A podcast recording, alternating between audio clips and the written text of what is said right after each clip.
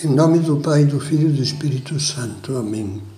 Vinde, Espírito Santo, enchei os corações dos vossos fiéis e acendei neles o fogo do vosso amor. Enviai o vosso Espírito e tudo será criado, e renovareis a face da terra. Vamos continuar com essa segunda meditação sobre o autodomínio e concretamente sobre a temperança. E já que começamos com um tema que é o objeto mais direto da temperança, que é a gula, a desordem no comer e no beber, vamos continuar falando um pouquinho da gula. Embora seja só por curiosidade, vou lhe dizer como é que os filósofos clássicos, pelo menos na Idade Média, classifica, classificavam a gula. A classificavam em cinco tipos. Falavam do vício de comer ou de beber, Preopere, prepropere, antes da hora. São palavrinhas latinas. Laute, procurando o super requinte. Nimis, ou seja, excessivamente em quantidade. Ardenter, atirando-se à comida com grande voracidade. Estudiosi, dedicando-se a dedicando à preparação da comida um tempo e uma despesa totalmente desproporcionados. Bom, por que motivo essa é um vício, essa é, é uma desordem? A, a, a preocupação obsessiva por degustar as comidas, as bebidas mais, mais requintadas, mais caras, às vezes de uns preços exorbitantes. Isso vai contra a razão, sem, sem dúvida nenhuma. É irracional. Viver para um prazer é uma subversão de valores, já falávamos disso. Uma coisa é gostar de comida boa, às vezes requintada até em determinadas datas, bem preparada. Mas outra coisa é fazer do prazer de comer e de beber uma meta.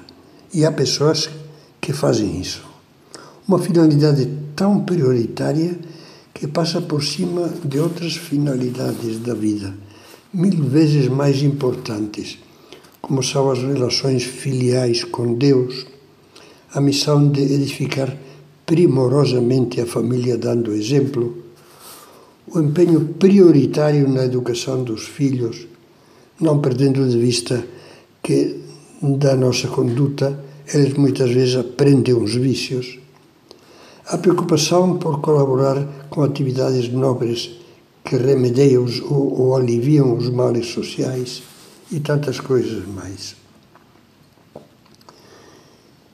É muito triste que as pessoas não coloquem as energias mentais e espirituais, a capacidade de pensar, de amar e de agir em ideais nobres e elevados, que lhes dariam um sentido muito mais profundo e, e alegre à vida. Fariam bem à família, aos amigos, à sociedade. E a tantos que sofrem, que padecem fome e sede, doenças e solidão, sem que ninguém cuide deles. Olha, desde o começo do cristianismo, como um eco dos ensinamentos de Jesus, os grandes santos pregavam a doutrina que São João Crisóstomo expressava de uma maneira vigorosa, um pouco enérgica, enérgica mesmo. Diz: Se possuis muitos bens, não é para usufruires deles só em proveito próprio, mas para seres administrador fiel dos mesmos em proveito do próximo. É um roubo não dar esmola do que se possui. O rico deve considerar-se um agente de Deus na distribuição dos bens entre os pobres. E também, falando especificamente das pessoas gulosas e avarentas, dizia São Gregório Nazianzeno, queremos a nossa mesa opulenta de iguarias provenientes em abundância de todos os elementos, do ar, da terra e da água. Aves, animais, peixes. E queremos apurar as artes dos cozinheiros para afagar, afagar sempre mais este ventre globoso e ingrato, esta carga pesada e fonte de males. São Gregório Nacianceno era um homem sensato, além de ser muito sábio e muito santo. Sabia o mal que faz até fisicamente abusar da, da gula. E, e, e falava esse ventre globoso e ingrato, essa carga pesada e fonte de males, fera insaciável e infidelíssima, destinada a ser destruída junto com os alimentos destruídos. E os pobres que se fartem de água.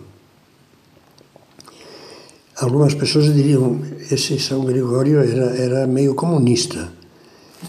E o que temos que dizer, não, esse São Gregório era um santo e desejava santidade para todos. O Papa João Paulo II, em 1979, no Yankee Stadium, nos Estados Unidos, lembrava: Cristo pronuncia palavras muito duras contra os que utilizam os bens só egoisticamente, sem repararem nas necessidades dos outros. A parábola do rico avarento e do pobre Lázaro, que suspirava por comer as migalhas que caíam da mesa do avarento, a parábola do rico avarento e do pobre Lázaro deve estar sempre presente na nossa memória, deve formar-nos a consciência. Cristo pede abertura para os irmãos e irmãs necessitados. Abertura da parte do rico, do opulento, opulento do abastado. Abertura para o pobre, pobre, o desprotegido. Cristo pede uma abertura que é mais do que atenção benigna, como quem passa, dá uma esmolinha de nada e diz uma palavrinha. Não. Cristo pede algo mais do que manifestações, diz o Papa, o Papa João Paulo esporádicas de atenção ou meios esforços.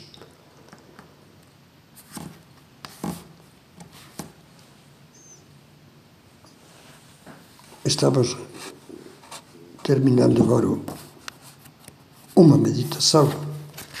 Eu ia começar a falar de um equívoco que se dá em relação ao prazer material da comida, da bebida, do sexo, em que se pensa de uma maneira que não coincide com a doutrina católica.